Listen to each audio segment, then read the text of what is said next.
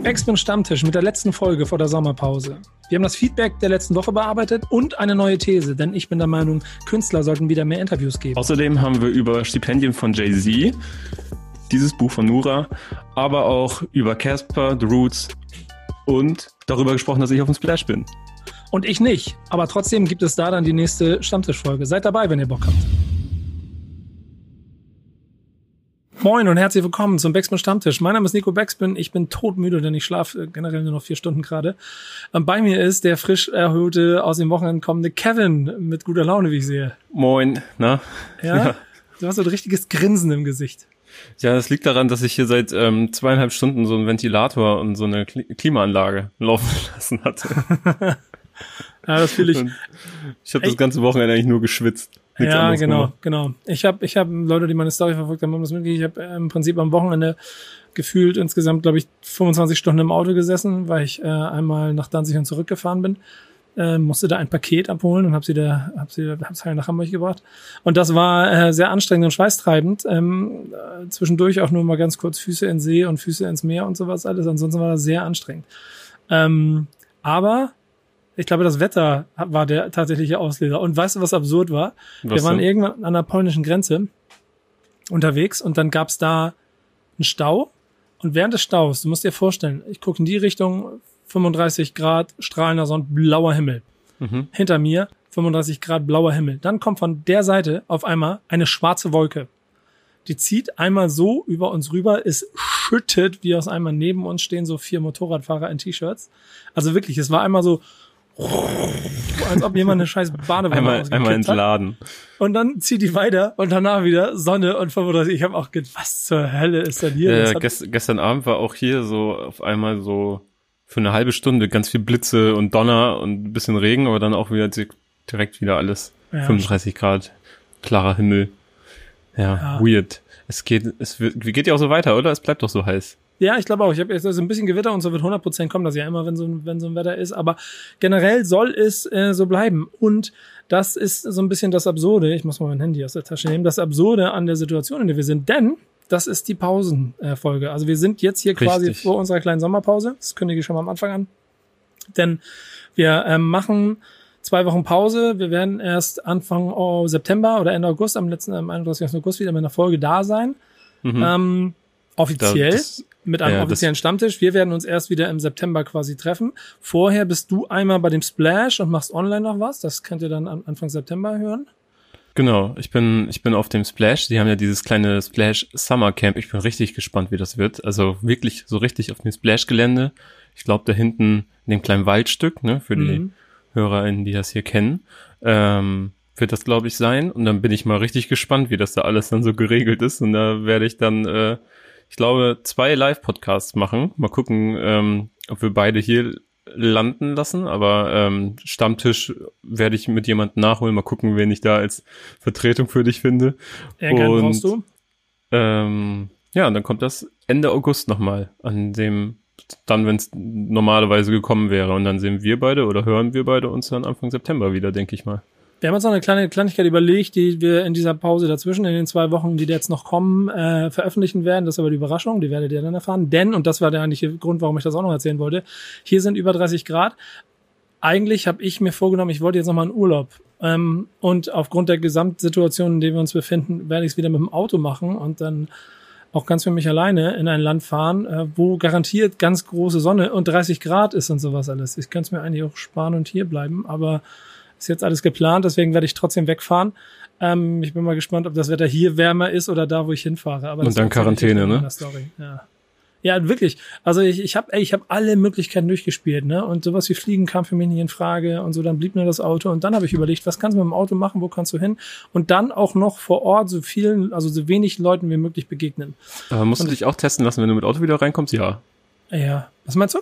Muss man sich auch dann äh, testen lassen, Ola-Quarantäne, wenn man mit dem Auto wieder reinkommt? Na, ich ja, komme ja nicht ne? aus dem Krisengebiet. Ich komme nicht ah. aus, ich, ich komme, ich komme nicht aus einem, also das, was ich da mache, ist nicht Krisengebiet. Also ich habe nicht Nennt vor, man das offiziell Krisengebiet auch? Ja, hart, ne? oder, oder nicht, nicht irgendwie sowas. Auf jeden ja, Fall Gefahrengebiet oder so, ne? Ach, ja, aber, Gefahrengebiet. Nicht, es ist nicht Südaserbaidschan, wo ich, wo ich hinfahre. Das kann ich, so viel kann ich spoilern. Okay. Das heißt, es ist werde innerhalb ich werd, der. ich werd auf deine Story achten, gucken, Ja, was dabei genau. rumkommt. Ja, genau. Das wird, glaube ich, ganz lustig. Aber deswegen wollen wir heute hier nochmal eine vollgepackte und unsere Produktion hat uns wieder mal vorgegeben, Leute, eine Stunde, dann stellen wir euch den Strom ab. Äh, Folge zu bauen, äh, die machen wir und deswegen fangen wir jetzt, glaube ich, auch gleich an, denn äh, es gibt auf jeden Fall Feedback der Woche. Ist Feedback dabei, das dir besonders aufgefallen ist, Kevin? Hm. Nicht besonders aufgefallen. Ja, doch, eins ist mir besonders aufgefallen, das ist aber eine Kleinigkeit. Ähm, der, der Nutzer, die Nutzerin ALK, ALK, keine Ahnung. Ähm, ich habe letzte Woche einmal ganz kurz was Gender Pay Gap mäßiges angerissen und äh, darauf ist äh, das also es scheint so durch, als sei er ein Mann, äh, deswegen sage ich das einfach mal so. Äh, ist er drauf eingegangen, stark. Äh, und er schreibt, ach ja, immer wieder das Thema Gender Pay Gap und wieder setzt man voraus, dass das Geschlecht das einzige Unterscheidungsmerkmal ist. Also alles, wirklich alles andere ist gleich, einzig das Geschlecht führt zu weniger Geld. Keine anderen Faktoren spielen eine Rolle, wirklich. Was vergessen wird, ist die Tatsache, dass der persönliche Gehaltswunsch, den bei Bewerbungen jeder frei vorschlagen darf, bei Frauen rund 15 Prozent niedriger ist als der von Männern. Siehe Statistiken von Stepstone, Statista, Harvard und Handelsblatt. Außerdem 44 Prozent aller Frauen fragen nie kein einziges Mal nach einer Gehaltserhöhung. Bei Männern sind es nur 26 Prozent. Aber das sind Faktoren, die natürlich nichts damit zu tun haben und vermutlich ist das ja auch gerade wieder ganz übler Sexismus. Punkt, Punkt, Punkt. Nein, lieber Alk, das ist es nicht, ganz und gar nicht. Ähm, aber es ist, glaube ich, einfach, da, da fehlt noch mal ein Step weiter, weil man muss sich ja hinterfragen, warum ist das so? Warum sind diese Statistiken da, die du da genannt hast? Und das hat natürlich ganz viele Faktoren wie ähm, Mutterschaftspausen, ähm, Frauen sind viel häufiger in Teilzeit, nicht in Vollzeit, äh, sind viel weniger in Führungspositionen und da muss man sich auch fragen, warum ist das wiederum so? Ähm, das hat ja auch ganz viel mit der Sozialisation zu tun und so weiter. Aber ich habe gesehen, du hast ein bisschen in den Kommentaren diskutiert, deswegen ist das wahrscheinlich auch alles nichts Neues für dich, was ich dir hier erzähle, aber dennoch wollte ich da einmal kurz drauf eingehen. Da hast du ein Fass aufgemacht, das wirst du auf jeden Fall auch noch ein bisschen länger ähm, spielen müssen und, und, und austränken. Ich finde das aber auch ganz interessant, dass es selbst dieses Thema auch hier immer so immer größer wird. Ähm, denn man muss mal ehrlicherweise auch sagen, dass es da kein Schwarz und Weiß gibt, aber dass man schon eine klare Richtung ähm, und vielleicht auch, ich formuliere es mal so, ein eine gewachsene Struktur und ein gewachsenes Selbstverständnis aufbrechen muss, damit die Gedanken, die beide Seiten haben, hier vielleicht auch mehr zueinander kommen. Denn am Ende sprechen, glaube ich, viele die gleiche Sprache und wer so wie du, Ike, sich auch damit auseinandersetzt und Zahlen studiert und äh, der ähm, ist ja ist ja jetzt nicht komplett am Thema vorbei. So und natürlich wird es mit Sicherheit auch, wenn du das hier schreibst, äh, die äh, weiblichen Mitarbeiter geben, die weniger mutig sind, um zu äh, um, um, um den Chef zu fragen, ob sie mehr Geld kriegen können. Du kannst ja aber auch mal prozentual hochrechnen, wie viele Leute so am guten alten äh, Ballermann immer grölend auf den Tisch äh, gehauen haben, um noch eine Runde Bier zu besorgen. Wie viele Frauen und wie viele Männer das waren. Dann weißt du auch, wer lauter in, in seinem Partyaufkommen ist. Spaß. Ja. D d- Nimmt mir das nicht so vor, wie der Ernst, wer jetzt, versteht, was jetzt, ich jetzt meine. fliegt die- jetzt gleich wieder in die Kommentare. Ja, der, der, ist mir schon klar. Nee, aber ich will damit nur sagen, es gibt kein Schwarz und Weiß und la- lass uns in der Mitte treffen. Ja. Dann werden sich alle auch ein kleines bisschen wohler fühlen. Und na, man muss sich auch einfach fragen, warum fragen sie denn weniger? Ne? Und das hat, ja auch so seine Gründe. Ansonsten muss ich mal sagen, so Richtung Streaming-These, also Richtung Streaming äh, zwingt Künstlerinnen zu Schnellschüssen. Ähm, da kam so so, so Tigerpapst hat gesehen, hat selten so einen Quatsch ge gehört, Qualität vor Quantität, blöde Qualität setzt sich auf die lange Sicht immer durch. Hm? Ja, ja, doch, du machst so, ich sage ja, Tigerpapst, hast recht. Äh, aber die These ist ja dazu da, dass wir genau darüber diskutieren. Und das, was du da sagst, ist halt nicht ähm, en vogue. So. Denn äh, wir sind in einer, äh, ich glaube, in einer Musikbranche gerade, wo genau darauf weniger Werte gelegt werden und der Weg dahin schwieriger ist, als es vielleicht früher war. Früher war es ein Selbstverständnis, dass du ein gutes Album machen musst, um das ähm, also und der Weg oder diese Arbeit dahin auch quasi gewürdigt wurde. Heute ist das äh, relativ egal. Wenn du drei Jahre nicht da bist, weil du ein super Ar Album arbeiten Mhm. möchtest, dann kann es auch sein, dass du dann vielleicht gar nicht das super Album hast, weil es die Leute nicht mehr so richtig catcht und du hast drei Jahre lang nichts von dir hören lassen und dann bist du tot. Das wiederum führt andersseitig dazu, dass Künstler schneller losziehen, als ähm, sie vielleicht manchmal sollten, um dem, was sie machen, mehr Fundament zu geben. So, also man stelle sich mal vor, Zeit. Trettmann hätte so 2017 oder kurz vor 2017 gesagt, ach, weißt du was, ich habe es jetzt immer wieder versucht. Es hat nie das gebracht, äh, was ich mir erträumt habe davon. Ich lasse es einfach sein und hätte dieses Album nicht gemacht. Ne? Und wie viele äh, Künstler und Künstlerinnen waren schon an diesem Punkt in ihrer Karriere, wo sie gesagt haben, bringt nichts mehr. Hannibal, bei, nach dem letzten Album. So ja, zum Beispiel genau. auch gesagt, so, ey, das Chartposition, keine Ahnung, wo bin ich gelandet, äh, habe ich vergessen, wo er damals äh, gelandet ist, was er verkauft hat. Aber er hat ja gesagt, so, ey, ich mache keine Musik mehr, das lohnt sich für mich einfach nicht sind so zwei Querfälle ganz interessant. Der eine ist dann schon zum, äh, so kann ich schon mal spoilern, zu meinem Song der Woche. Ähm, denn da sagt Hani auch etwas, was, worüber man nachher mal diskutieren kann. Mhm. Was auch so ein bisschen quasi auch den Frust aus dieser Situation heraus mitgenommen hat. Und das andere ist so ein bisschen dieses ähm, mit den Schnellschüssen, das ist so Künstler natürlich äh, Trend, ob sie jetzt versuchen, Hits zu machen oder ob sie Alben machen wollen. Trettmann selber hat aber auch zum Beispiel mal gesagt, dass dieses berühmte äh, epische äh, Album, was er 2017 gemacht hat, DIY, das meiste davon in den letzten zwei, drei Monaten entstanden ist, mhm. was ja wiederum einfach nur heißt, dass der Entschaffungsprozess und der, also, also die, die, diese kreative Findung quasi sich so lange aufgestaut hatte und so viel Raum brauchte, dass es dann zu solchen, zu sowas äh, langzeitigen geworden ist. Denn und da finde ich, muss ich sagen, Christoph P. hat das ganz ähm, interessant gesagt. Er hat ein sehr langes Ding äh, äh, geschrieben, wo auch so zwei, drei Sachen drin sind. Deswegen würde ich das mal komplett vorlesen. Das fand ich nämlich ganz gut. Ich finde es bei der Flut von Releases generell schwer, einen Überblick zu behalten. Äh, kann ich voll nachvollziehen. Ich empfehle immer unsere Playlist uh, Thank Backsman and Friday. Sie hilft mir auch, um ein kleines bisschen Überblick zu behalten. die neuen Singles äh, kommen mir schon gar nicht mehr in die Media, äh, kommen nicht, gar nicht mehr in die Mediathek zum Hören. Warte meistens aufs fertige Album, fertige EP. Bin dementsprechend kein Fan von diesem Release jeden Monat ein Track. Ähm, ja, kann ich verstehen, weil auch diese Masse, ich bin auch manchmal dabei, dass ich denke, ach komm, muss ich, ich warte einfach nochmal, bis das große Ding kommt. Ähm, die Philosophie dahinter ist halt eine andere, ne? Weil äh, durch, durch das Streaming heute natürlich auch ähm, Künstler ihre Releases anders planen. Nicht mehr ein, ein Album, zwölf Songs und die kommen dann am 1. August, sondern du nimmst acht davon und spielst sie seit dem 1. Februar aus, hast mehr Aufmerksamkeit. Also schwierig. Aber ähm, er sagt auch, ähm, ich bin entsprechend kein Fan von diesem jeden Monat ein Release und ein Track. Gewohnheiten mancher Künstler rutschen mir einfach durch und das ist teilweise echt sehr schade. Beispiel Credibil, sagt er. Finde ich einen sehr interessanten Punkt. Könnte man auch mal ausführlich drüber diskutieren, denn Credibil ist zweifelsohne ein sehr kredibiler Typ. Ein sehr guter, äh, guter Künstler. Und der hat ja in der letzten Zeit auch versucht, diesem ähm, sagen wir so, diesen neuen Marktstrukturen äh, gerecht zu werden und hat, hat jeden Tag, äh, jede Woche, glaube ich, einen Song released und wollte dann noch immer die Community mit einbinden und so. Und ich kann aber dieses Gefühl nachempfinden, dass das ein bisschen dazu, dazu äh, verleitet, dass wenn der Song nicht jedes Mal sofort knallt, dass es sich dann nicht cool anfühlt. Wenn der Song aber auf einem Album drauf ist, das äh, Zeit und Raum braucht, dann knallt der vielleicht durchschnittliche Song mehr, weil er im Kontext steht. Ja. Und Credibil ist genauso ein Typ, wo wahrscheinlich das ein Problem sein könnte. Ja, absolut. Der ist ja für mich auch in meinen Augen auch ein klarer Albumkünstler eigentlich. So jemand, der an einem großen Werk arbeiten möchte. Ja, genau. Und, da, und damit fehlt ihm wahrscheinlich jetzt auch so ein kleines bisschen der Nährboden. Und dann kommt nämlich noch ein zweiter Punkt, den er ganz interessant sagt. Und das bricht dann auch quasi alles nochmal auf, was er hier vorher erzählt hat. Als Apple Music Nutzer ist man, was Playlisten von den Künstlern selber angeht, sowieso vernachlässigt und alle paar Wochen manuell einzelne Playlisten zu aktualisieren, ist mir zu wild. Mag sein, dass das bei Spotify einfacher ist, aber ich bin und bleib Fan von Alben mit einem roten Faden, die man ohne Skippen komplett hören kann. Dann kann ich einzelne Songs immer noch in meine Favoriten schweigen. Das ist sehr klassisch gedacht. Ich gehe auch davon aus, dass Christoph P.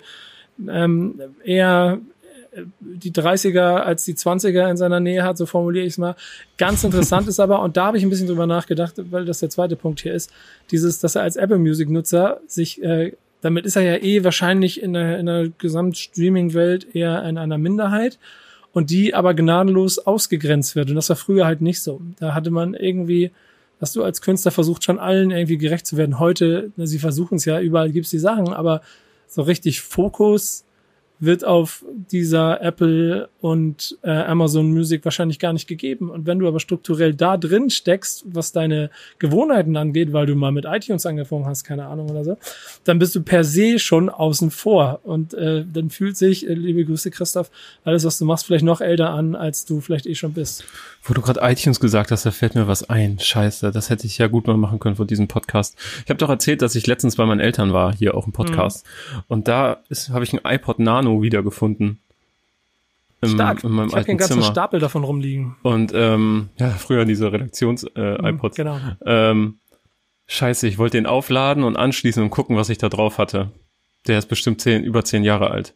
Ähm, das mache ich nochmal. Vielleicht, vielleicht, vielleicht mache ich eine Playlist oder so daraus, was da drin war, drauf ist. Aber Lifehack, ich selber bin ja schon mein ganzes Leben auch so, dass ich, äh, also äh, vornehmlich immer aus Redaktionssicher, äh, Gesicht, Gesichtspunkten und dann Komplettheit ja auch immer die Alben und EPs dann auch ähm, in der iTunes Library gesammelt habe und so. Und das hat sich auch in den letzten zwei, drei Jahren einfach verselbstständigt.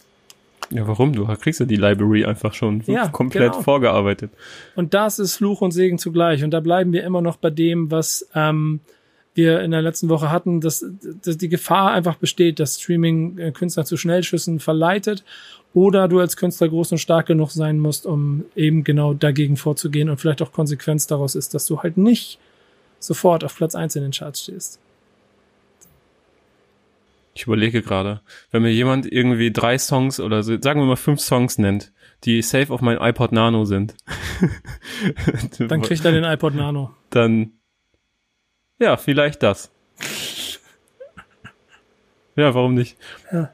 Ja, schick mir mal die fünf Guesses. Und wenn das stimmt, äh, dann, dann kriegt ihr den. du musst aber sagen, in welchem Zeitraum das äh, erstellt wurde. Oder wann, äh, ich habe keine Ahnung, ich habe keine Ahnung, wann das erstellt worden ist. Das muss äh, in den Ungefähr letzten 10 bis 15 Jahren passieren. 10 bis 15 Jahre. Das ist ja, ich sag, ich sag die Generation des iPods. Das ist so ein kleiner, rechteckiger Schmaler. Der ist so groß wie so ein klassisches, äh, wie heißt das? Herlitz äh, Radiergummi aus der Schule.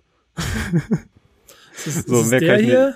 Nein, nein, nein, viel kleiner, ohne Display, so einer. Ach, noch ohne Display. Ich habe noch den hier. Nee, nee, nee, nee. Ich hab noch den hier. Nee, du hast nur die, ich kenne noch die ganzen iPods von früher, die wir in der Redaktion hatten. Das waren die viel zu großen. Ich habe nur die ganz kleinen ohne Display. Wie heißen die? Keine Ahnung. iPod Nano, glaube ich. Naja. Ach, Auf jeden so Fall, die, das mache ich. Ja, klar, okay. Schick ja. mir das und dann gucke ich mal, ob das hinhaut. Ich habe eine Schwäche für iPods gehabt, wie man sieht hier. So, da ja. zurück den ganzen Stapel. Ähm, wie es da auch sei, dem Ganzen äh, unterliegt ja auch noch ein weiterer Fakt und den haben wir diese Woche in der These der Woche verarbeitet. Die gibt's jetzt. Kevin, ich merke, dass mein Redeanteil recht hoch ist gerade. Es liegt aber auch daran, weil das mein Feedback hier sehr groß war und ich die These ja quasi in die Runde geworfen habe. Deswegen muss ich jetzt weitermachen. Du kannst weiter da äh, noch in den Bildschirm starren und kannst gleich übernehmen. Aber ich, ich würde mal kurz ansetzen. Ne? Mhm. These diese Woche für mich. KünstlerInnen, ja, liebe Grüße an jeden, den das jetzt schon wieder stört, fehlt Profil durch nicht vorhandene Interviews. Ähm, und zwar habe ich folgende Gedanken gehabt.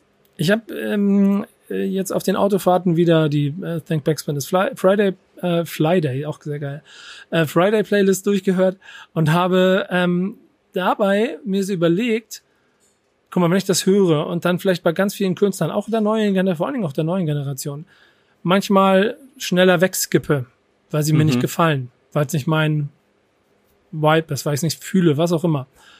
Ob das anders wäre, wenn ich ein größeres Profil von dem Künstler für mich wahrnehmen würde. Und dazu gehört auch, dass es natürlich gerade bei den ganz Großen heute, bei den Superstars, ja natürlich so ist, dass die ein klares Profil haben und dass man auch ziemlich genau weiß, wofür sie stehen, aber eben auch nur, wenn man sich für sie interessiert und in ihren Kanälen mitarbeitet. Also wenn du den Instagram Stories von keine Ahnung, Luciano folgst, dann weißt du ganz genau, wer Luciano ist, wie, wie wer seine Homies sind, wie er sich fühlt, was er, was er, was er macht oder was er nicht macht. Ähm, das gilt eigentlich für jeden dieser Größen. Aber wenn du da wenn du da nicht drin stattfindest, dann nicht. Mhm. Und dann hörst du nur die Musik und dann ist die der einzige Punkt, wo du bewerten kannst. Vor allen Dingen hat sich das die letzten Jahre vor allen Dingen auch schon so, finde ich, äh, so entwickelt. Denn die Generation noch davor, die bis in die 2010er, 15er quasi auch ein bisschen dominiert hat, hat sich ja vor allen Dingen dadurch ausgeprägt und wir haben heute immer noch ein paar ähm, sehr äh, intensive Beispiele, dessen neben, neben dem Musikschauplatz mehr auf dem anderen Kriegsfeldern stattfinden, Typen, ähm, sorgt das ja natürlich für Profil. Also der, mhm. der, der Krieg und Kampf jetzt zwischen äh, Bushido und Flair zum Beispiel oder jahrelang Farid Bang gegen den Rest der Welt, das ist natürlich mehr als Musik gewesen und hat viel dafür gesorgt, dass es A, Entertainment war, aber auch B, dass man den Typen dahinter mehr verstanden hat. Und ich glaube, allein deshalb sind Flair-Interviews auch so groß und bekannt geworden. Ähm, das überdreht sich vielleicht an irgendeiner Stelle. Nichtsdestotrotz hat man damit aber auch Leuten, die die Musik nicht kennen, einen Zugang zur Persönlichkeit des Künstlers gegeben. Und jetzt sind natürlich die heutigen Superstars alle so riesengroß und werden auch schnell groß. Wenn du siehst, dass so wie jemand wie Paschamin noch schnell in, in, in, den, in den Top 3 Charts, ich weiß nicht sogar, ob sie eins war oder die zwei irgendwann mit der Single geschafft hat. Ähm, trotzdem weiß man nix. Und es gibt dann, also ich rede vom allgemeinen Faktor, ne? nicht davon, ich bin Fan und ich krieg das mit, sondern du stehst mhm. in der Mitte von dem ganzen Sportplatz und du, dann, dann weißt du das nicht. Und das ist das, was ich schade finde, weil Profilfit. Jetzt bin ich natürlich mittendrin und das ist theoretisch auch mein eigener Job und ich rede jetzt hier ein bisschen darüber, mach, lass mal mehr Interviews machen. Darum geht's gar nicht. Ich kann auch gerne äh, andere Leute machen. Ich finde es nur, dass es für den. Du für willst den, doch nur mal wieder ein paar mehr Stars vor der Kamera ja, haben. Ja, genau, ja, unbedingt. ähm, ich finde halt nur, oh, dass hier es. klingelt's. Ich mach nicht auf. Ja, genau. Das ist insgesamt ein Paket oder so. Das ist insgesamt ähm, langfristig für einen Künstler besser ist. Denn mhm wenn alles von Luciano zum Beispiel, also als Beispiel oder so, erzählt ist in seiner, innerhalb seiner Bubble, so, dann ist da nicht mehr viel Wachstumspotenzial möglich. Aber wenn er es schafft, mit seinen Geschichten und seinem Profil weitere Menschen von sich zu überzeugen, dann kann die Karriere wachsen und dann kann aus dem einzelnen Kerl auch eine riesengroße Persönlichkeit werden, die über Grenzen und über quasi die ganze Familie einnehmen kann. Das haben in der Vergangenheit der viele gezeigt. Ich glaube aber auch, dass das so ein bisschen daran liegt, dass vielleicht Künstler A gar nicht wollen, weil sie ähm, vielleicht Angst davor haben, in den, in, in den Diskurs zu gehen, vielleicht Angst vor kritischen Fragen haben, vielleicht auch selber gar nicht so ausdrücken können oder wollen, was äh, um sie rum passiert oder vielleicht auch einfach gar keinen Bock haben, Privatleben zu erzählen. so.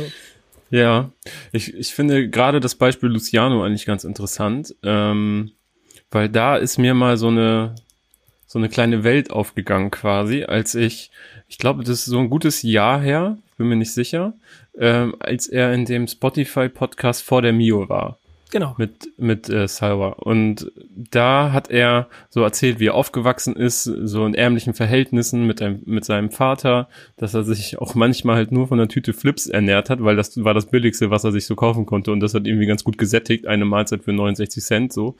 Ähm, und dass er halt Depressionen hatte, Psychosen und so weiter. Und wenn man das alles weiß, was er da erzählt hat, dann hört sich seine Musik ganz anders. Dann hört sich sein, seine Texte hören sich ganz anders. Dann ist es nicht mehr das typische Flex, Flex, Drip und Co. Also ich überzeichne das gerade natürlich. Ich mag seine Musik, Leute, fällt mir nicht direkt um den Hals. Ja. Ähm, oh, um dich so, zu umarmen, ne, genau. Ja, genau. Und ähm, sondern dann, dann hört man auf die Kleinigkeiten. So, wenn, wenn da mal gesagt wird, Kopf ist kaputt und solche Sachen, dann hörst du so auf die Feinheiten und dann weißt du auch, wo das herkommt und wie er das meint und dann hat das auf einmal viel mehr Tiefe.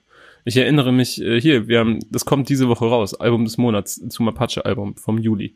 Ähm, wie, wie genau wir hingehört haben und wie viel wir dann erfahren haben. Wenn man über all das mal mit ihm sprechen würde, dann hätte er auf einmal so viel Profil für mich und ich fände es so interessant und ich würde seine Musik dann als Konsument aus einer ganz anderen Sicht hören wenn ich das dieses ist, Gespräch hätte. Genau. So. Ich, das, das war auch mein. ich finde es schade einfach. Ne? Also ich will gar nicht meckern, dass wir hier aus Mediensicht so, äh, ihr gibt keine Interviews mehr, sondern ich will euch eigentlich, ich will euch einfach besser verstehen.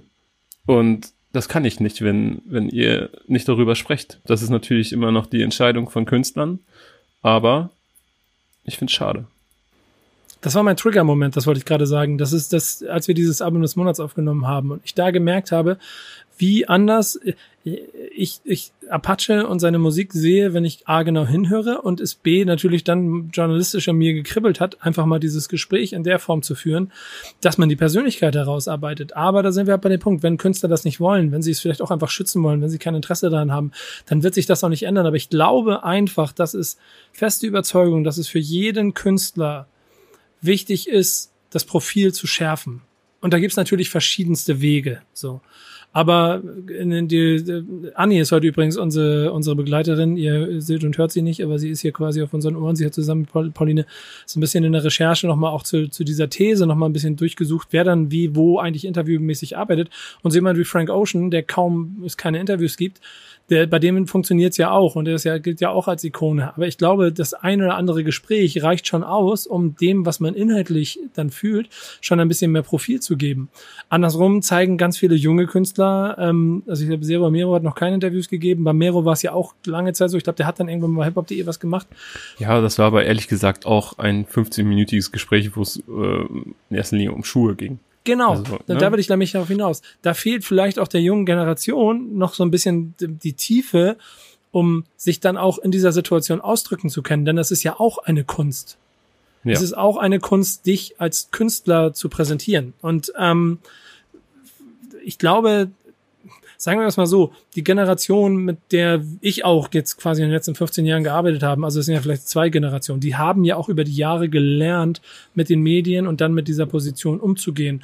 Und auch wenn ähm, oftmals vielleicht Künstler viel, viel größer ist als das Medium, mit dem er redet, hat es trotzdem immer dazu geführt, dass das Profil des Künstlers geschärft wird. Denn das Musterbeispiel und die Königsdisziplin ist einfach was, also es, es hat mich ja selber fast überrascht, aber als man gesehen hat, als ich im Winter Shindy interviewt habe, was für einen Pull es darauf gab, dass jeder ihm einfach mal zwei Stunden zuhören wollte, weil sich bei jedem gefühlt, aus welchem Profil auch oder äh, Himmelsrichtung immer offensichtlich so viele Fragen aufgestaut haben zur mhm. Person Shindy, die dann teilweise sicherlich auch beantwortet wurden, dass das Ding ja, glaube ich, wie vier Millionen Klicks hatte oder so, alles absurde Größenordnung. Es zeigt aber, dass es hilft. Wenn du einem Künstler Profil geben willst, mach Interviews für Gespräche, an den richtigen Stellen. Ich glaube, die Zeiten mit mach 16 Interviews mit 14 Formaten innerhalb von und nochmal sechsmal Fanfragen mit rein. Das ist vorbei, ja. Das ist Quatsch. Aber gut pontuiert mit den richtigen Leuten an der richtigen Seite, dass da wirklich ein Gespräch entsteht und man auch wirklich Profil schaffen kann, ist immer noch eine sehr wichtige Sache. These Ende. Ja. Sehr schön. Ja, also ich dachte, jetzt kommt von dir noch irgendwie noch. Ich kann, ich kann ja gar nicht mehr so viel zu sagen, so ne. Also es gibt natürlich die Argumente, Künstler sind ihre eigene Plattform, ja, aber da, da packt ja niemand so private Dinge aus und es fehlt ja vielleicht auch mal, immer noch mal der Blick von außen, so vielleicht die Frage von außen, so um den Gedanken anzustoßen, so und ähm, ich sehe das wie du. Also mir geht es gar nicht darum, dass äh, KünstlerInnen jetzt in jedes Format hoppen, dass ihnen irgendwie in die, in die DMs oder per E-Mail angefragt wird, sondern einfach mal, ich, ich freue mich ja auch, wenn es so geile Blockbuster-Interviews gibt, wenn es äh, auf einmal so ähm, keine Ahnung, wenn Mac Miller damals nur das eine Interview mit Zane Lowe geführt hat zu dem großen Album. So, wenn Jay-Z auf einmal bei, ähm, na, wie heißt der Kollege noch, äh, Letterman sitzt. Genau. So, äh, und dann die beiden da sitzen und eine Stunde miteinander sprechen, dann, dann ziehe ich mir das rein, da freue ich mich drauf. So, das finde ich ja geil. Genauso freue ich mich äh, in Deutschland, wenn sowas zustande kommt. So, wenn Shindy mal eine Audienz gewährt in seinen heiligen Räumen, wenn er die Duftkerzen anwirft im Studio und ähm, nochmal den Glastisch pu äh, putzt. So, Putzen lässt. Ja, dann, weißt du, das ist doch geil. Das, da freue ich mich dann drauf. Ich so, glaube Flair-Interview muss ich mir jetzt auch nicht jedes angucken, weil das, da kommt alle zwei Wochen was und das, da ist auch immer mal wieder was Interessantes dabei, so, aber, weißt du, das, da, das, da kommt ja auch eine Gewohnheit rein, so, aber Trotzdem, trotzdem muss man, trotzdem muss man ja klar sagen, dass er mit dem, wie er das gemacht hat, also das war, das war ein Geben und Nehmen äh, beidseitig, er sich selber, glaube ich, sehr viel Profil gegeben hat in einer Zeit, wo er eigentlich mit dem Rücken an der Wand stand. Und andersrum, die Art und Weise, wie die Gespräche geführt wurden, auch dazu gesorgt haben, dass er ja offen äh, auch, auch kritischen Fragen gegenüber war. Also ja. ich, ich habe da das ein oder andere Mal ja auch Kämpfe mit ihm ausgetragen, auch auch Roos hat das ein oder andere Mal mit ihm sich, sich in, den, in den Kampf begeben ähm, äh, auf die eine oder andere Art und Weise. Und das gilt nicht nur für den. Da gibt es eine Menge Künstler, die genau dadurch, glaube ich, mehr Profil und dann vor allen Dingen auch eine lang anhaltende Wahrnehmung geschaffen haben. Und ich glaube, Absolut. dafür wird es gut und wichtig sein. Ja. Aber wie gesagt, diese These kommt jetzt mal von mir. Ähm, ähm, ich habe da sehr lange drüber nachgedacht, auch äh, vorhin beim Joggen noch ein bisschen länger. Ich stehe nach wie vor dazu. Und es hat nichts mit mir jetzt hier persönlich zu tun, keine Sorge. Ne? Ich habe ich hab, ich hab ja schon ein paar Mal gesagt, ich habe jetzt ein halbes Jahr keine Interviews ge gemacht. Ich werde bestimmt was machen, da wird was passieren und sowas alles. Aber es geht jetzt nicht darum, dass ich sage, oh, die wollen alle nicht mit mir reden. Nee, ähm, ich finde, es muss passen. Und ich mhm. würde mich, glaube ich, sehr darüber freuen, mal, keine Ahnung, ein Mero-Interview mit jemandem zu finden, der sehen, der keine Ahnung, sein Alter, sein Vibe, seine Welt versteht und die richtigen Fragen stellt, um das rauszuholen. Auch wenn der Künstler vielleicht selber gar nicht Bock hat oder in der Lage ist oder was auch immer ähm, oder gefordert genug ist, um mehr darüber zu reden. Also ich glaube, so mhm. Miami Yassin mal jetzt in ein paar äh, Zeiten Abstand auf sowas wie Kokaina gucken zu lassen, wäre ultra interessant. Glaub Aber dazu auch. muss, dazu muss ein Künstler halt auch in der bereit sein, ähm, sich, wie gesagt, auch der, vielleicht auch der, der, der, der Kritik ist immer gleich so ein hartes Wort. So ist das ja vielleicht gar nicht gemeint, aber dem konstruktiven Austausch über sich und sein Werk. Reflektieren. Äh, reflektieren, genau. Ne? Wir werden sehen. Äh, sagt uns in den Kommentaren, schreibt uns gerne, was ihr davon haltet, äh, wie ihr mit dem Ganzen umgeht. Oder ob die Künstler vielleicht für euch gut genug präsentiert sind und wir deshalb hier die Klappe halten sollten. Ähm, nehme ich auch an. Ähm, nächste Rubrik, ganz simpel, die News der Woche. Und ich habe so lange geredet, dass es bei den Hetzen schon trocken ist. Ich muss was trinken. Jetzt bist du dran. Was ist deine News der Woche? ich muss sagen, diese Woche ist gar nicht so viel passiert, habe ich das Gefühl. Ne? Also man Safe. merkt, Sommer, es ist warm, alle legen sich lieber an den See, machen ein bisschen Ruhe, Urlaub. Ähm, aber doch ganz bemerkenswert. Bemerkenswert in erster Linie, weil, weil sie noch so jung ist, ist äh, Nuras Buchveröffentlichung äh, ihrer Autobiografie. Und ähm, wir haben darüber auch berichtet und da kam von ganz vielen die Frage, ey, wie, warum macht man mit 31 eine Biografie? Ähm, ganz einfach, weil Nura ein sehr bewegtes Leben hat. Und ähm, das äh, finde ich schon irgendwo interessant. Ich habe es noch nicht gelesen. Ich habe das Vorwort gelesen bislang. Ähm, hab's hier, guck mal, ich habe es hier gerade liegen. Stark. Kann ich mal, kann ich mal ich werde auf jeden Fall noch reinlesen. Ich habe jetzt am Buch am Wochenende, aber ich habe Ewigkeiten an einem anderen Buch gesessen. Das habe ich wirklich monatelang mit mir rumgeschleppt. Jetzt habe ich es endlich durch. Also es ist Platz vorhanden. Haben wir das Und, geschickt bekommen eigentlich?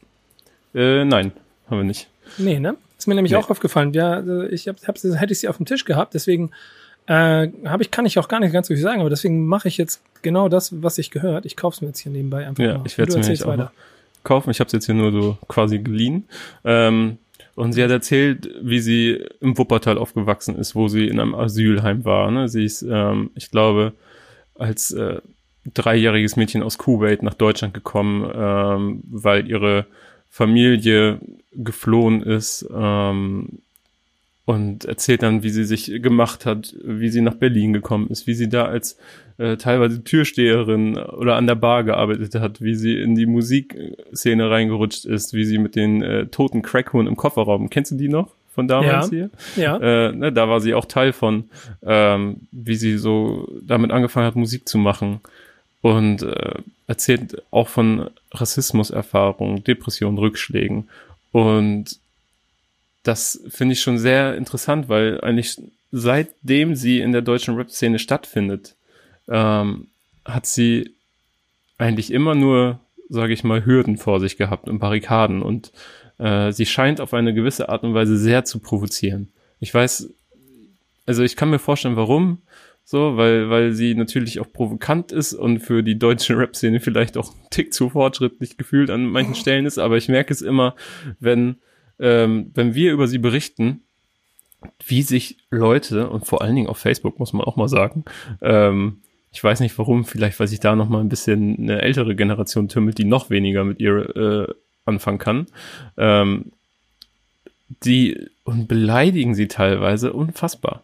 Also wirklich, das also wenn ihr mal seht, ne, bei uns Community Management gibt es seit ein paar Wochen, Monaten. Ich habe schon Kommentare gelesen, wie ich bin nur hier, um die Kommentare von Backspin zu lesen. Ähm, Shoutout an Kuba an dieser Stelle. Mhm. Ähm, man muss mal sagen, das wurde, das wurde eigentlich eingeführt, nachdem, nachdem wir mal eine News von Nura hatten. Ich glaube, es ging auch um die Ankündigung dieses Buches, weil wir dann dachten, ey, das geht so nicht mehr. Wir müssen hier so mal die Leute im Zaun halten. Und ähm, das, das äh, finde ich beachtlich, weil wenn das, wenn das schon Kommentare sind, dann kann man sich mal ausmalen, mit wie viel Gegenwind sie ihr ganzes Leben lang quasi ähm, gehen musste. Und deswegen freue ich mich sehr auf dieses Buch dazu lesen. Es wird ja auch, das ist das große Boulevardthema, über die Trennung von Sixten äh, gesprochen, warum Juju und sie sich äh, auseinanderentwickelt haben.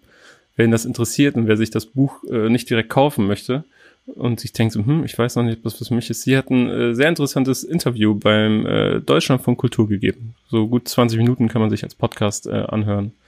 Und dann weiß man ein bisschen mehr, was einen da erwartet.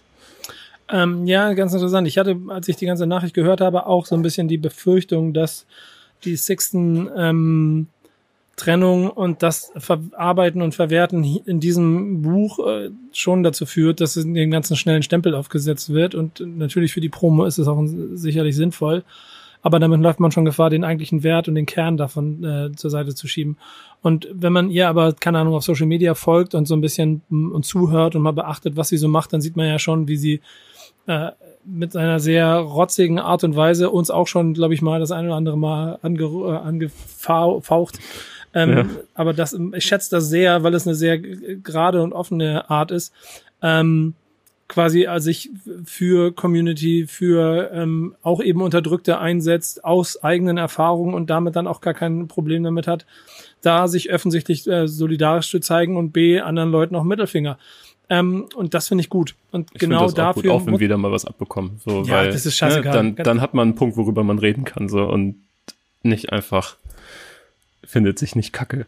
Nee, Einfach, also, sondern weil weiß, woran man ist. Ja, das finde ich, das finde ich immer, das kann man Beispiel immer gesagt, ich finde das total wichtig, aber das habe ich ja schon hundertmal gesagt. Wenn es konstruktiv ist und wenn sie immer sagt, ihr seid einfach hässliche Kackvögel mit Kappen auf, ja, okay, Dankeschön fürs Gespräch. Aber wenn du sagst, ey, das habt ihr dann und dann da falsch gemacht, weil das finde ich nicht gut, Punkt. Deswegen müssen wir das besser machen. Aber hier ist trotzdem die Tür auf, wir können reden. Ähm, dann super. Und so fühlt es sich jedes Mal an. Und genau deswegen, ähm, ich meine, ähm, ich, ich, ich schätze, ich schätze diese Art und ich glaube, es gibt nicht mehr so viele Persönlichkeiten innerhalb der Szene, die auch bereit sind, so offen den Mund aufzumachen und für etwas zu stehen und auch mal, auch mal den Gegenwind einzukassieren. Der ist da bei ihr leider ein bisschen heftig. Deswegen an dieser Stelle schöne Grüße und ich hoffe, dass ähm, das Buch dazu führt, dass Leute wenn sie wirklich Interesse haben, einmal mehr zuhören oder einmal mehr sich reinlesen. Ich befürchte allerdings, dass die meisten diesmal machen sollten, es nicht machen, sondern einfach nur drauf rumreiten. Nichtsdestotrotz, äh, das nächste Buch von einer Rapperin äh, oder von einer Persönlichkeit aus der Hip-Hop-Szene, das hoffentlich auch auf den Spiegel Bestsellerlisten wieder auftaucht, damit ein weiterer Name platziert ist, von dem außerhalb der Szene vielleicht manche noch nicht so viel mitgekriegt haben. Das ist auch immer ein schöner Effekt. Grüße auch an Jan Wehn, der an diesem Buch mitgearbeitet hat. Sehr viele Bücher, an denen er arbeitet, munkelt man. Ähm, meine News äh, sind, also ich habe zwei genommen und das liegt daran, weil ich beide relativ, also es wäre schon wieder, das eine wäre schon wieder die gleiche Person gewesen, wo ich oft News nehme und ja, liebe Grüße. Aber die andere fand ich so witzig und deswegen musste, habe ich ein Doppelding draus gemacht. Und ich habe auch so eine kleine Verbindung dazu. Das eine ist J. Cole, wenn wir in der NBA spielen, ist jetzt erstmal so, ja, ähm, der Typ hat ja Basketball gespielt. Ich habe mir nur gedacht, als ich das gehört habe, ey, der ist 35 Jahre alt. Und natürlich greifen auch, wir waren sie Detroit Pistons sofort zu und sagen, hit das ab äh, vor Tryout. Ja, genau, ist auch vollkommen logisch. Und die Leute sagen, er ist auch nicht der schlechteste Baller. Stimmt sicherlich alles, aber er ist 35 Jahre alt. Und wenn du nie Profisportler warst und mit 35 dann mal in den Profisport einsteigen willst, das ist alles Quatsch. Ich glaube, das ist einfach so, der hat doch auch so eine Puma-Werbung, die immer ganz groß ist, wo er so seine eigenen Basketballschuhe hat und so. Ich glaube, das ist so eine Promo-Nummer. Genau, so, das ist nämlich mich, der nächste Punkt. Kann mich nämlich erinnern, wie damals äh, Usain Bolt, der auch von Puma gesponsert wird, als das dann ganz groß in den Medien war, dass er ähm, Profi-Fußballspieler werden möchte und dass er dann auch ein Probetraining bei Borussia Dortmund gemacht hat, die auch von Puma ihre Trikots haben.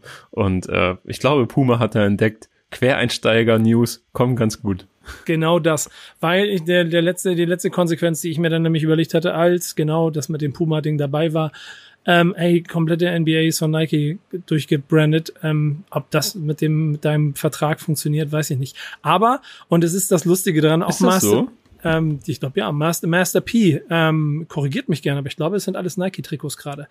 Ähm, Master P ist in den 90ern auch mal äh, im Kader gewesen, unter anderem bei den Raptors und ich glaube den Charlotte Hornets oder so. Aber hat es nicht, äh, hat es nicht in, nicht in den letzten Squad geschafft. Also es ist aber ein lustiger Effekt und ähm, ja. Masterpiece, so. Masterpiece ist doch eh der äh, Endhustler, oder nicht? Ja, definitiv. Ja. Dem, dem man auch, muss man einmal sagen, dem man ja auch, glaube ich, früher mal gar nicht so viel zugetraut hat da im Süden und der aber einfach ein scheiß Imperium gebaut hat.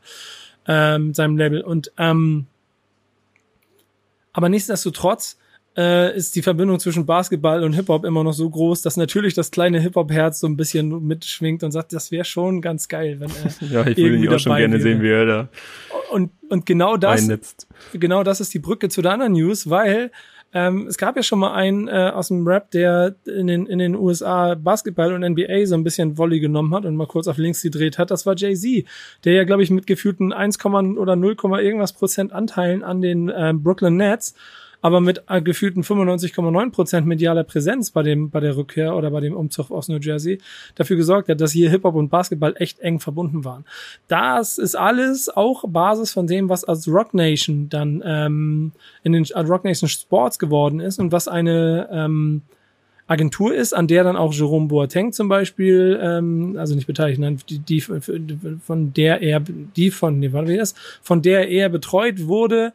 Ähm, also Sport, Business, so, das hat Jay-Z mit den Leuten herum, die alle schlau arbeiten, auch sehr gut erkannt. Äh, er ist dann ja auch so weit gegangen, dass er mit Rock Nation sogar mit der NFL kooperiert hat, was so ein kleines bisschen äh, Gegenwind gegeben hat, nicht unberechtigterweise, äh, wenn er nämlich auf der einen Seite sich mit äh, äh Colin Kaepernick ähm, solidarisch zeigt, Kniefall bei der Nationalhymne, deshalb aus der NFL geflogen ähm, und auf der anderen Seite dann kooperiert. Ich glaube aber, dass es auch dort wieder beidseitig zeigt, dass man einfach mal miteinander reden muss und wenn die richtigen Leute aufeinander treffen, ist, glaube ich, auch ganz smarte Wege gibt, um irgendwie Türen zu öffnen, die auf der anderen Seite vielleicht zu sind.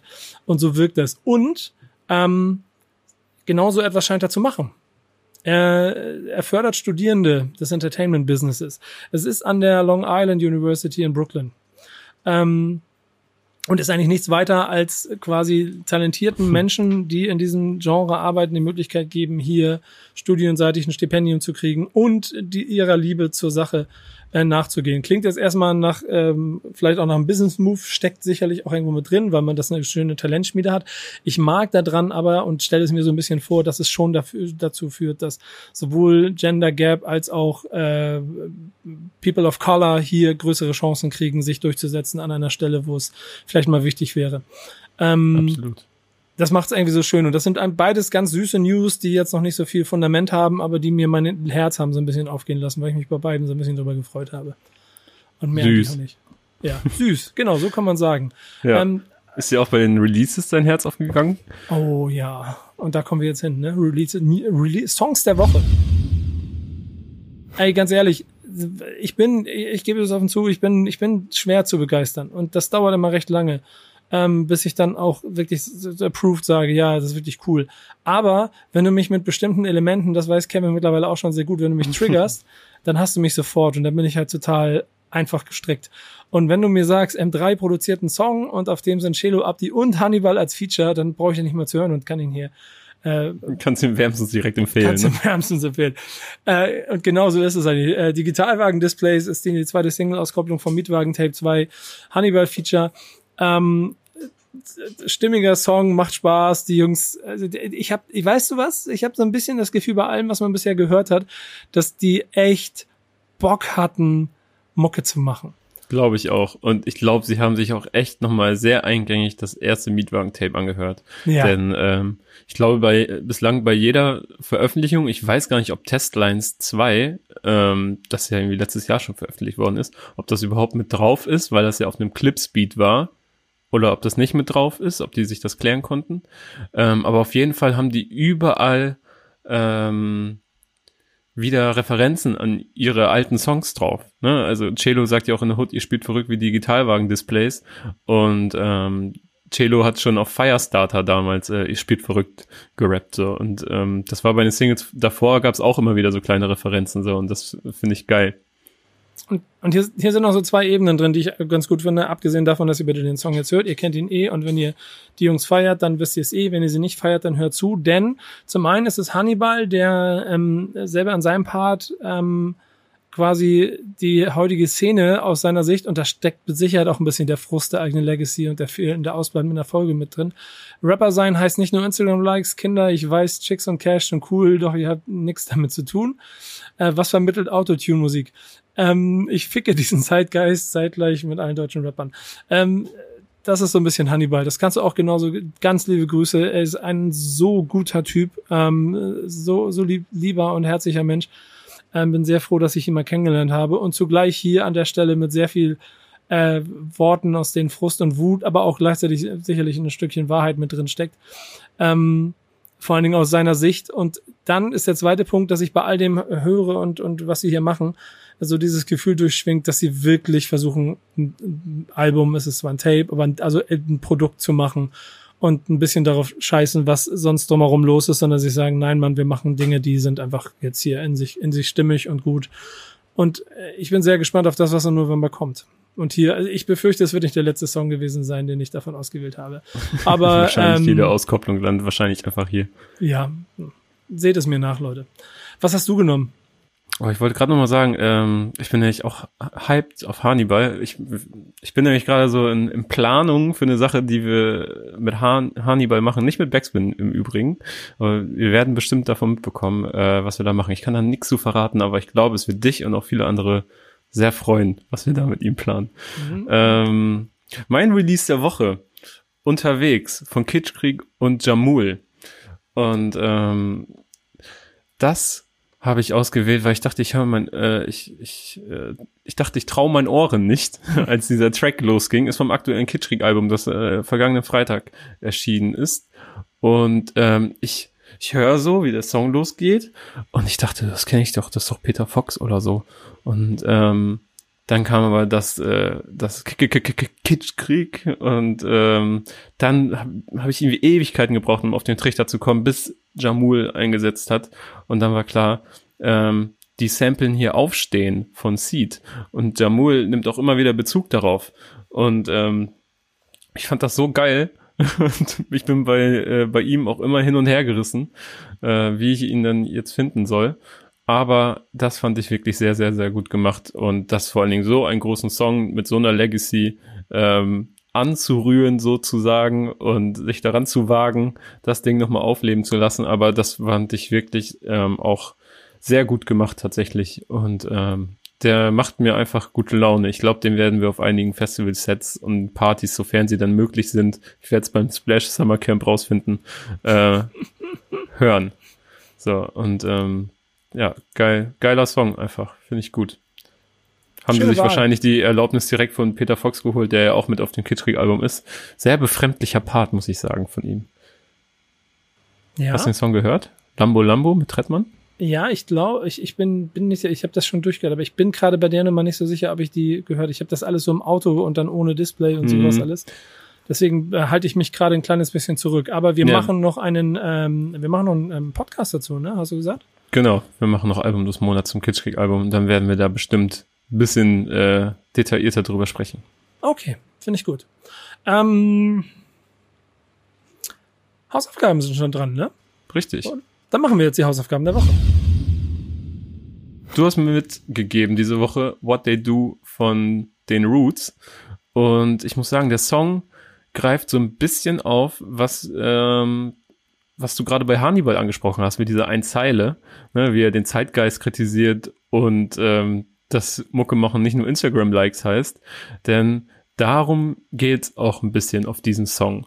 Ähm, es geht um die Musikindustrie und äh, dass sich das mhm. zu etwas hinentwickelt hat, dass Rapper nur noch für kapitalistische Zwecke eingesetzt werden, also gar nicht für Kapitalismus oder für den für Geld quasi rappen, sondern auch dafür eingesetzt werden, dass Rapper sie, das Label sie also platzieren, bewusst platzieren, um Geld zu verdienen und sie als Mittel zum Zweck sehen und äh, dass so die Liebe zur Kunst verloren geht, was auch so ein bisschen äh, die These der letzten Woche aufgreift. Ähm, und äh, in der Hook heißt es auch Never do what they do, what they do. Also mach nicht das, was, was die anderen machen, was sie dir sagen. Und das ist ein, ist ein Bibelzitat äh, übrigens. Und ähm, Blackford, der Rapper von den Roots, ich kann gleich noch mal ein bisschen was Allgemeineres zu den Roots erzählen, äh, rappt da von einer Lost Generation, äh, einer Fast-Paced Nation, also eine, einer verlorenen Generation, die davon getrieben ist, von einem inneren Drang, immer schneller, immer, immer mehr machen zu wollen. Ähm, und äh, spricht damit an, dass sich äh, der Hip-Hop auch so rasant entwickelt. Ne? Wenn wir hier in Deutschland darüber sprechen, dass Deutschrap in den letzten fünf, sechs, sieben, acht, neun Jahren äh, unglaubliche Maße angenommen hat, äh, er hat da schon, ich, wann ist der Song rausgekommen? Ich glaube 96, genau. 96. Ähm, hat er da schon darüber in den USA gesprochen, so dass ihm das alles zu schnell geht. Und äh, er hat auch jetzt vor kurzem noch mal äh, ein Part rausgebracht, wo er noch mal auf diese Zeile auch äh, angesprochen hat, hat das aber alles auf Corona bezogen, hat äh, gerappt, yo, Lost Generation, Mask-Faced Nation, World Population confronting their frustration, await station full of COVID-19 patients. So, und ähm, zeigt auch nochmal, wie wichtig ihm selber scheinbar dieser Verse damals war und wie gut ihm der in Erinnerung geblieben ist, dass er da selber nochmal äh, drauf, ja, drauf anspielt. So. Und wir haben ja eigentlich schon letzte oder vorletzte Woche als Malik B ein ehemaliger Rapper der Band äh, verstorben ist, haben wir schon sehr viel über die Roots gesprochen. Ähm, was ich aber ganz interessant war, fand, ähm, es war ja eine Straßenband, glaube ich. Die haben zuerst angefangen auf der Straße und ähm, dann wurden sie so mehr oder weniger entdeckt. Und sie haben ihr erstes Album ähm, auch in Deutschland verkauft ähm, auf dem Mörs Festival. also in Nordrhein-Westfalen am Niederrhein, so ein kleines Festival, da standen sie wahrscheinlich und haben wirklich ihr Album so mehr oder weniger an einem kleinen Stand verkauft, was ich irgendwie sehr skurril und äh, interessant finde. Hätte es da theoretisch Möglichkeiten gegeben, dass du von Oldenburg nach Mörs gefahren wärst, um dieses hey, Festival zu, zu erleben? Viel zu jung, viel zu jung. Ja, okay. Nein, aber, nein. Aber, aber für ich, ich bin eine andere Generation. Ich habe ähm, 2010 oder so auf dem Abi-Festival in Ling habe ich ähm, noch so Casper-Auftritte vor XOXO gesehen, hab Kraftclub gesehen. Äh, oh, ist das schon eine Überleitung zu meiner Hausaufgabe? Nee, nee, nee, noch nicht, okay. noch nicht. Als frisch die Adonis Maximus EP rausgekommen ist und so von Kraftclub und hatte auch so ein Shirt an, was ich mir über einen Kumpel geholt habe, als ich irgendwie Vorband irgendwo war, und dann hatte da so ein Fußabtritt von Moshpit dann nachher auf diesem Shirt drauf. Sowas, also davon kann ich dann irgendwann in 20 Jahren vielleicht mal erzählen, dass ich die ganz jung gesehen habe. Ähm, aber was ich noch ganz interessant fand, das Musikvideo finde ich richtig geil. Von What das wäre jetzt auch das Wichtigste gewesen, worauf ich noch hingewiesen hätte. Ja, dachte ich mir schon. Äh, ich bin, muss mich ja hier immer beweisen. Das sind ja Hausaufgaben so. Ähm, und es gilt als eines der wichtigsten Musikvideos in der Rap-Geschichte. Ähm, was ich nachvollziehen kann, weil der Look und so schon, schon sehr geil ist. Ich finde, das ist ja auch alles auf Band wahrscheinlich gedreht worden und das finde ich schon beeindruckend, wie, wie stylisch das alles war, wie gut das ausgeleuchtet war. Ähm, aber ich glaube, der, das, der wichtigste Punkt, warum es als ein so wichtiges Musikvideo angesehen wird, ist, äh, dass dieses Video ein Streit zwischen den Roots und Biggie verursacht hat. Der dachte nämlich, dass ihn die Roots dissen würden, weil äh, ihm das zu ähnlich war zu seinem eigenen Video von One More Chance. Und ähm, daraufhin hat Biggie der, der Source, also hier die Zeitschrift für Source, äh, amerikanische Backspin äh, gesagt, dass er es absolut nicht versteht, äh, warum sie ihn dissen, ähm, weil er sie so gern hat und äh, sie einer seiner Lieblingsgruppen sind. So. Und äh, Questlove, der Drummer der Roots, hat dann auch einen Entschuldigungsbrief geschrieben oder eine Entschuldigung ähm, wollte sie an The Source senden, aber Biggie starb leider, bevor er sie lesen konnte. Und ehrlich gesagt, ich habe beide Videos gesehen Vielleicht war das damals ein großer Aufschrei, aber heutzutage, also, ne, da gibt es einfach viel zu viel, vielleicht sind auch einfach die Ähnlichkeiten zwischen Musikvideos mittlerweile so häufig da, weil man so viele Musikvideos sieht, auch durchschnittliche Musikvideos, ähm, dass man das nicht mehr so ernst nimmt, aber das hat mich, also ich finde diese Ähnlichkeiten gar nicht so krass. Klar, da sitzen sie alle um den Pool herum, sind auf Partys und tanzende Frauen in Bikinis sind um sie herum, während sie cool rappen. Ähm, aber ja.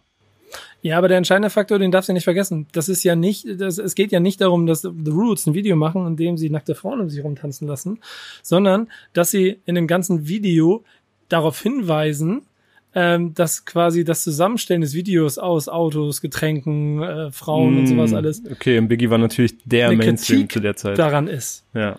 Ähm, es gibt ähm, ja auch eine Videoversion. Ich, ich bin gerade ein bisschen auf der Suche, was hier so, was hier so bei YouTube nebenbei. Ich gucke nebenbei, was es da so gibt. Es gibt halt auch eine Version, also die, die, die offizielle Version von diesem Video ist eigentlich, dass sie ähm, ähm, Eintritt, dass du das lesen kannst, das habe ich auf, weiß ich noch ganz genau, auf MTV früher, äh, dass sie so, dass sie quasi dazu schreiben, wie viel das gekostet hat und warum man das macht und warum man das nicht macht und so. Das ist schon, also das ist der eigentliche Kern von dem Ganzen. Es geht nicht darum, mhm. dass die Roots da sitzen und dann tanzen Mädels im, im Bikini drumherum, sondern sie kritisieren damit, dass Leute in Videos äh, Alkohol, Frauen, ähm, äh, dicke Karren, Protzen in den Fokus stellen. Dabei geht's um die Musik. Das ist eigentlich das, worum es in diesem Video geht. Stimmt natürlich. Und da hat er sich auf den Schlips getreten gefühlt. Ja, definitiv. Der Herr Notorious. Ist auch nicht Herr ganz Smalls. von der Hand zu weisen, muss man mal ehrlich gestehen. Ja, ähm, aber das, da muss man noch drüber stehen können, oder nicht? Ja, ich glaube, sagen wir mal so, wir reden hier von 1996 und kurz vor äh, kurz vor dem Supergau, ähm, ich weiß gar nicht, ob es, das ist sogar nach, ich bin mir nicht ganz sicher, nach dem Tod von Tupac gekommen, aber da war, also da, da, da, ich kann mir vorstellen, dass jede Kleinigkeit dazu geführt hat, dass man ja, nicht besonders gut zu, darauf zu sprechen war, auf das, was drumherum passiert. Es gibt am Ende den Posse-Shot zum Beispiel, ganz wichtig, da muss aber, am Ende des Roots-Videos äh, gibt es noch eine Szene, wo sie wo sie eine Kamera in den Knochen stellen und alle von oben so rein, rein performen, Waffen rein und mal von oben in die Kamera treten und so. Das sind alles Stilelemente, genau wie die, wie die, wie den Alkohol, äh, jetzt sind sie dicken Karren, ich lasse das nebenbei laufen, das ist total geil. Weil alles Stilelemente, das wäre so, als wenn du heute auch ein Video machen würdest und wie sie heute dann ähm, mit Uhren und allem drum und dran rumposen, dass du das quasi parsiflieren würdest und äh, äh, das alles. Es ist im Grunde übrigens ein bisschen wie der äh, Trettmann und äh, Peter Fox Song. Da kritisieren sie das nämlich auch alles. Ja, siehst du. Und äh, das ehrlicherweise, hier reden wir von 1996, das heißt, die äh, Geschichte wiederholt sich immer wieder. Es ist, es ist anstrengend, aber es ist leider so. Zeit für eine Kippenpause, oder? Sehr schön gesagt. Oh, jetzt habe ich die, ich habe die Version gefunden hier gerade. Rap Video Manual, Enter Artist Name hier, genau. Jetzt ist hier ist nämlich die Version The Golden Goldstein Estate Rented for the Day. Äh, jetzt, pass mal auf, ich, ich will das nur ganz kurz einmal hier, der, der The Money Shot, Automatic Record Sales. Genau, das dann sind die tanzen die tanzen die äh, die die die Mädels ähm, in dem Video und so geht das die ganze Zeit. Äh, äh, und dann zum Beispiel haben sie hier den Sekt und dann schreiben die da drüber, it's a real ginger ale, it's a real ginger ale. Und so, also die nehmen quasi alles hops, was, was drumherum passiert ist und äh, den, den Shot mit den Mädels im, im Bett und sowas alles. Also überall mit, mit äh, the smooth R&B Club Scene, glowing Microphone, so die quasi, die haben alle Elemente benutzt, die vorher alle gem gemacht haben ähm, äh, und, und, und machen sich so ein bisschen drüber lustig die Gitarrenspieler im Hintergrund oder, äh, oder die Drummer und sowas, da steht äh, Fate Make It, also die, die spielen gar nicht richtig, sondern die, die klimpern nur rum, Professional Models und so weiter und so fort. Ähm, das ist, das ist, das ist die eigentliche Botschaft von What They Do, dieses Video, deshalb ist das so wichtig. Übrigens auch ein sehr schöner Track, habe ich gar nicht gesagt, aber der gefällt mir sehr gut. Das ist schon mal schön zu wissen. Hausaufgaben gemacht an der Stelle fast, würde ich sagen. Kernbotschaft nicht ganz herausgearbeitet, aber Kevin, wir üben wir machen weiter. Ich war bin herausarbeitet, nur der Transfer zu, zu Herrn Smalls, der wurde nicht geleistet. Ja, genau. An der, an der, aber ich kann auch, kann dir auch sagen, ich kann es hundertprozentig erklären. Du hast wahrscheinlich ge, ge, bei YouTube Video eingegeben und ich habe nämlich gesehen, es gibt eins No Subtitles und eins mit äh, Subtitles. Ja, ich habe es ohne Subtitles geguckt. Genau. Und es, ich schicke dir jetzt hier nochmal den Link äh, äh, dass, dass du auch nochmal das mit Subtitles dir anguckst, weil dann, äh, dann verstehst du auch, äh, was, was die alles meinen. So. Okay. Dieses gibt so Sachen wie, dass in den US-Rap-Videos früher es ganz wichtig war, dass du ganz viele Logos an dir hast, MTV, die aber alle blurred mhm. und dann quasi du geblurrte Logos an dir haben hattest. Die auch, haben die auch so Kugis-Wetter getragen, so wie Biggie das immer tut? Alles mögliche, alles mögliche. auch, auch einfach eine, auch einfach eine, eine keine Raiders Cap oder sowas wurde auch meistens geblurrt und hat immer so ein Gefühl von, okay, der hat bestimmt richtig coole Sachen an da. Was ist denn da geblurrt? Das ist ja interessant und so. Mhm. Also diese ganz einfachen Triggermomente, an denen arbeitet sich dieses ganze Video ab. Gibt es eigentlich ein Video zu Kippenpause? Nein. Gibt's nicht. Schade eigentlich. Denn dieser Song ist, äh, und deswegen war ich sehr dankbar und glücklich über die Hausaufgabe, für mich, glaube ich, eine der stärksten Nummern, die Casper wahrscheinlich in seiner ganzen Karriere gemacht hat und die vor allen Dingen mich auch echt ähm, beeindruckt hat. Und wir reden von einer, von einer, von einer Veröffentlichung, die ja knapp an unserer äh, 2005er Schallgrenze stattgefunden hat. Ne? Ja, ja, genau. Ist vom Album äh, Welt hört mich und äh, ist wie, wie, wie beschreibt man das? Das ist ein Song, der, es ist halt eine Kippenpause, in der er so ein bisschen über sich und sein Leben und ich glaube auch über die Art und Weise, wie er mit äh, sich und seinem Leben umgeht, redet. ähm, redet über Gefühle, die er nicht ausdrücken kann, redet über ähm, den, das Problem darin, erwachsen zu werden, äh, zu, zu eigenen Fehlern zu stehen, ähm, quasi, also Findungsprozess eines Typen, der gleichzeitig wahrscheinlich in der Verzweiflung ist, eine Künstler, also weiß, dass er eine künstlerische Karriere, eine große Karriere machen will, ähm, aber es ja bisher noch nicht ganz gut funktioniert hat und äh, in dieser Zerrissenheit quasi in einer Kippenpause kurz mal darüber nachdenkt. Ich finde diese, diese eine ganz, ganz, ganz stark, diese eine Zeile auch, wo er wieder ins Persönliche geht, wann die gut in Family kam, doch hab geweint, als Emily kam. Das heißt, mhm. ähm, so ein bisschen gezeigt, dass, ich glaube, es ist die Nichte oder so, die da geboren wurde, also was sehr deep ist, was sehr familiäres äh, und hier quasi über einen Song transportiert äh, die, die Botschaft, dass, dass, er, dass er familiäre Bindungen hat und sie auch braucht und sie vielleicht auch vermisst, aber es vielleicht vorher gar nicht ausdrücken konnte. Ähm, und so ist dieser ganze Song, finde ich, durchtränkt von einem Casper, der schon, in, das ist diese rohe Version von all dem, was danach einen Superstar aus ihm gemacht hat.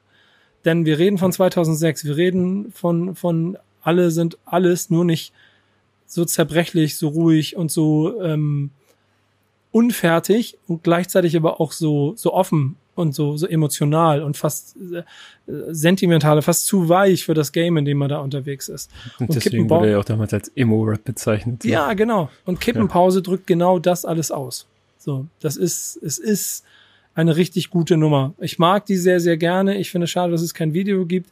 Ähm, kann aber, also ich habe bewusst dieses Mal übrigens auch keine Hausaufgabe von ihm eingeholt, weil ich mir gedacht habe, ich kann nicht hier jedes Mal fragen. Mhm. Ähm, obwohl es mich schon mal wirklich sehr interessieren würde, was er zu dem Song sagt. Mich würde das auch interessieren. Weißt du, was mich auch interessieren würde? Na? Was, was er zu diesen übertriebenen Rauchgeräuschen sagen würde, die auf diesen Songs passieren. So, aber die braucht es, glaube ich. Lass mich inhalieren. Ich rauche ja nicht. So witzig. Ne? Ich rauche ja nicht, aber ich finde, das ist total ähm, für die Atmosphäre total wichtig und damit auch total stimmig in sich.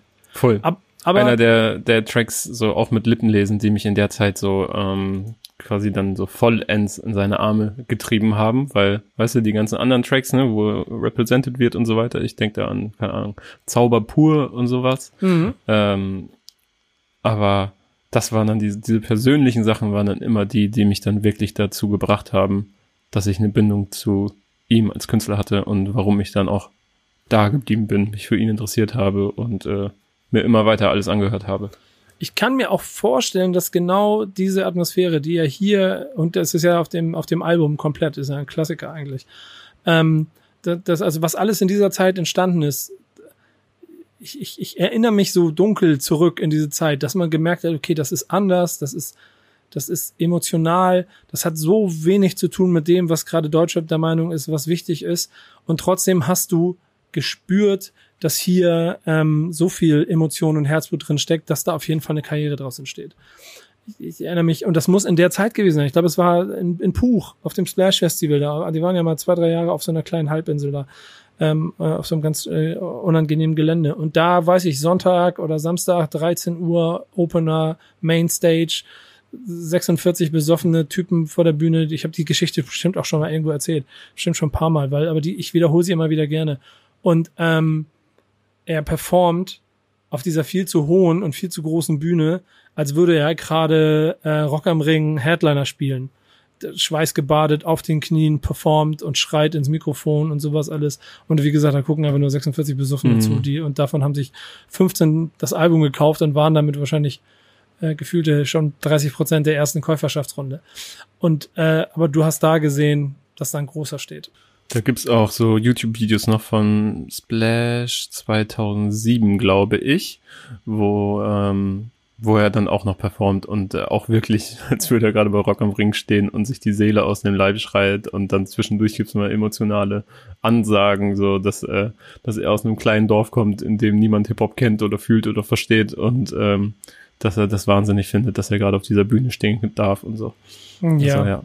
Sehr, sehr schön alles. Ich sehe gerade, dass eins meiner ersten äh, Backspin TV-Interviews hier von der Nummer her auch so ein Casper-Interview gewesen ist. Da gibt's auch dieses legendäre, wirklich underrated meiner Meinung nach. Äh, es sind auch mehrteilig auf YouTube, vielleicht aus heutiger Sicht nicht mehr so einfach zu konsumieren. Ähm, Self-Made Records Interview bei Paul Ripke im Studio. mit Casper, Favorite, äh, Kollega, glaube ich, äh, Sch Schimmel Alle da. und Elvier auch. Slick, Hm? Slick, Slick One noch.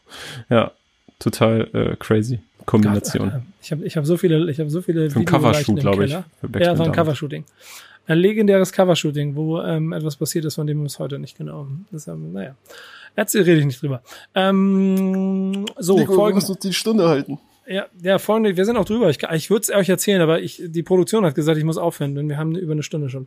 Ähm, deswegen machen wir schnell. Leute, das war die letzte Folge vor der großen Sommerpause. Wir machen jetzt zweimal montags offiziell Pause. In den Zeiten hat äh, Kevin keinen Bock mit mir zu reden oder ich keinen Bock mit ihm zu reden. Genau genommen werde ich irgendwo in der Sonne braten und es mir gut gehen lassen. Ähm, aber wir lassen uns eine Kleinigkeit einfallen für die Pause. Das bringen wir euch noch mit. Das werdet ihr dann mitkriegen, wenn es rauskommt. Ähm, wir geben jetzt dir die Hausaufgaben mit. Ich habe eine Hausaufgabe für dich. Äh, du nimmst eine Hausaufgabe mit für deinen Gast, den du, dem du sie dann auf dem Splash, dem kleinen Mini-Splash da auf der Bühne stellst. Denn dort wirst du ähm, den Backspin Stammtisch in der Sonderedition aufzeichnen, was ihr dann am wahrscheinlich 1. September oder so hören werdet. Und dann nehmen wir offiziell in der Woche danach wieder auf, sodass wir in der zweiten Septemberwoche wieder offiziell für euch da sind. Habe ich was vergessen? Richtig. Hm, nö, ich glaube nicht. Ja. Du kannst Ich mir kann noch die auch- Hausaufgabe mit auf den Weg geben. Ja, ich kann noch kurz zwischen eine Sache, die ich noch, die mir sehr am Herzen liegt, die möchte ich ganz kurz erwähnen. Ich bin sehr glücklich und froh darüber, wie der SV Werder Bremen im Moment auf ähm, die Vertragssituation und die generell die Kaderplanung macht. Äh, das macht mich sehr glücklich. Und jetzt will ich noch Thomas Delaney von Borussia Dortmund haben und dann äh. Ey, ich schätze den Mann wirklich sehr, ne? Das ist ein richtig, richtig guter. aber Also, der hat keine Chance. ähm, der ist, der ist allen- halt Bank. ja, der, und der wird auch leider auf der Bank bleiben. Und ich bin auch happy, dass er da auf der Bank sitzt. Aber ich habe gerade einen ganz, einen ganz großen Plan, verfolge ich.